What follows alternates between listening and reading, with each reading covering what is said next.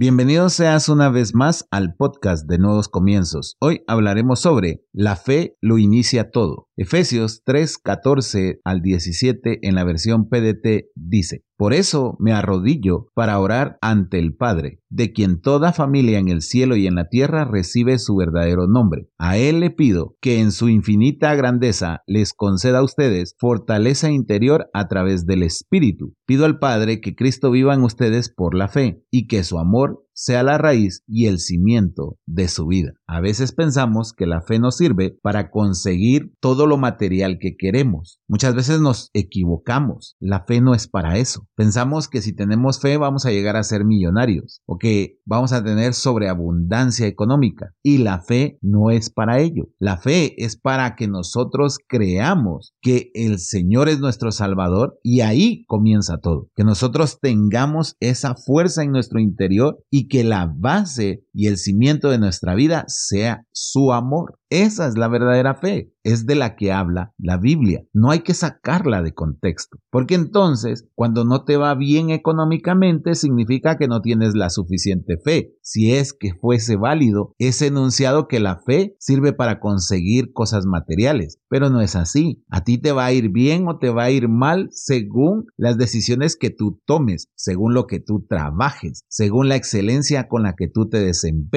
La fe te sirve para que tú tengas la certeza y la seguridad de que perteneces a Cristo, que vino Cristo a morir por ti. Y esa es la base de todo. Desafortunadamente, no lo comprendemos de esa manera. ¿Por qué? Simple, equivocamos muchas veces las palabras de Jesucristo a nuestra conveniencia. Jesús fue muy claro que uno debe de acercarse a Él pidiendo, creyendo que ya se obtuvo, pero no dice ahí pidiendo dinero, pidiendo prosperidad, no, pidiendo algo espiritual, pidiendo que nosotros sigamos teniendo la fuerza, la fortaleza de levantarnos una y otra vez y no titubear en nuestra creencia de que Él es el Salvador. Si no somos cristianos a conveniencia, si no somos personas que solo lo estamos buscando por lo que nos puede dar, no por lo que ya nos dio. Jesucristo nos dio su vida para que nosotros tengamos acceso al Padre. Imagínate, esa fe es el inicio de todo.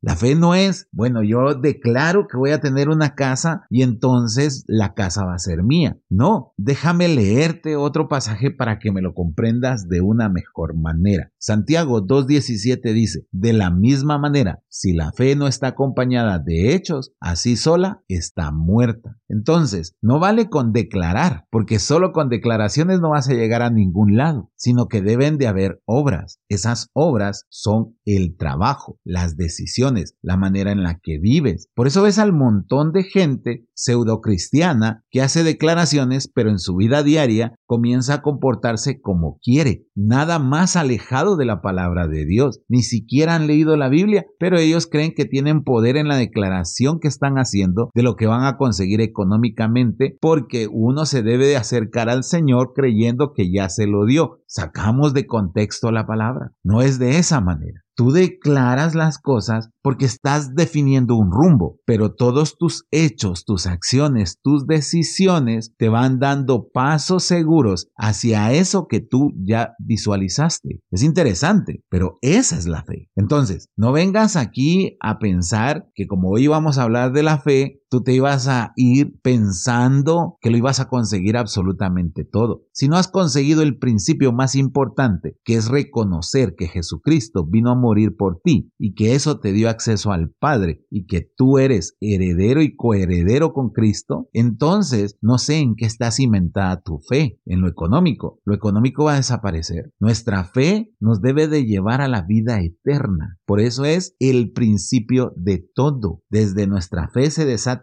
absolutamente todo, pero estamos hablando de lo que Jesucristo vino a hacer a la tierra. Él fue humilde. No hay nada de malo en ser una persona que no busque su propio beneficio, sino que a través de la fe que tiene pueda bendecir a otros. La fe es el inicio de todo cuando nosotros estamos claros de qué significa fe. Si no, entonces nos equivocamos y comenzamos a declarar cosas que no vamos a recibir y que simple y llanamente nos van a frustrar y le empezamos a echar el muerto al Señor, porque yo sí tengo fe, pero Él no me cumple lo que yo quiero. No, es que la fe no se trata de caprichos, la fe se trata de ir al propósito por el cual fuimos creados, conocer el sacrificio que Jesucristo vino a hacer por nosotros. Mira lo que dice Santiago 1, 2, 4. Hermanos míos, alégrense cuando tengan que enfrentar diversas dificultades. Ustedes ya saben que así se pone a prueba su fe y eso los hará más pacientes. Ahora bien, la paciencia debe de alcanzar la meta de hacerlos completamente maduros y mantenerlos sin defecto. O sea, que uno tiene fe y va a pasar dificultades. Sí, lo lees, hermanos míos, alégrense cuando tengan que enfrentar diversas dificultades. Ustedes ya saben que así se pone a prueba su fe. ¿Cómo sabes que tienes fe si no la pones a prueba? Entonces, vamos a tener pruebas, vamos a ser probados como no tienes una idea. Y en ese momento debe de permanecer tu fe. La única manera en la que va a permanecer tu fe es si tu ancla es Cristo. Porque si tu ancla es el beneficio económico o lo que tú puedas conseguir según tus caprichos, tú no tienes fe. Tú lo único que quieres es el beneficio económico, es que la gente te voltee a ver. Tú lo único que quieres es la aprobación de la sociedad. Y no es así. A un verdadero cristiano, créeme, hoy en día la sociedad no lo aprueba. Todo lo contrario, lo rechaza porque va en contra de todo lo que la sociedad hoy impulsa. Jesucristo no vino a este mundo a caerle bien a todos,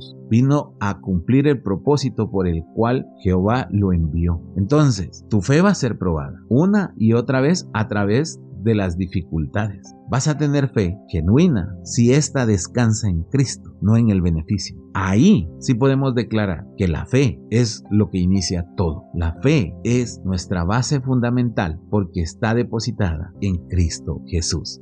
Así que hoy yo te invito a que reflexionemos. Padre, en el nombre de Jesús, te pedimos que fortalezcas nuestra fe, que a pesar de las dificultades, las noticias, los momentos de incertidumbre, nosotros podamos mantener nuestra fe, porque está cimentada en Cristo, no en lo que podamos conseguir, sino en lo que ya nos has otorgado, que es la salvación por medio de tu Hijo. Por eso hoy te pedimos que nos permitas tener esa fe que lo inicia todo. Gracias, Señor, en el nombre de Jesús. Amén y amén.